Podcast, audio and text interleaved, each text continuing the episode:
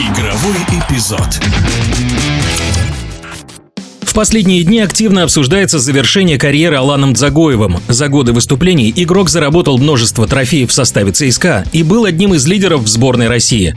Однако, хватило ли этого Дзагоева, чтобы полностью реализоваться, поделился спортивный журналист, комментатор Алексей Андронов. Алан Загоев завершил карьеру. Добавить к его собственным словам особо будет нечего. Он сам сказал, что не до конца реализовался. Наверное, не получил тех предложений, на которые рассчитывал. Потому что прекрасно понимали, что игрока из России брать довольно тяжело. Как правило, они не знают язык. То есть к нему надо представлять переводчика. Это все уже проходило на Павлюченко, Погребнике, Аршавине, Жиркове и так далее. Роман остался в России, начал сбавлять и в какой-то момент превратился в обузу для ЦСКА. Не случайно ушел в Рубин, не случайно подписал контракт с э, греческим клубом наверное, жаль, что в эти 5-7 лет ничего большого выиграть не удалось. Да, неоднократный чемпион России, но это такой титул, которым вряд ли сможешь это потрясти и погордиться. Карьера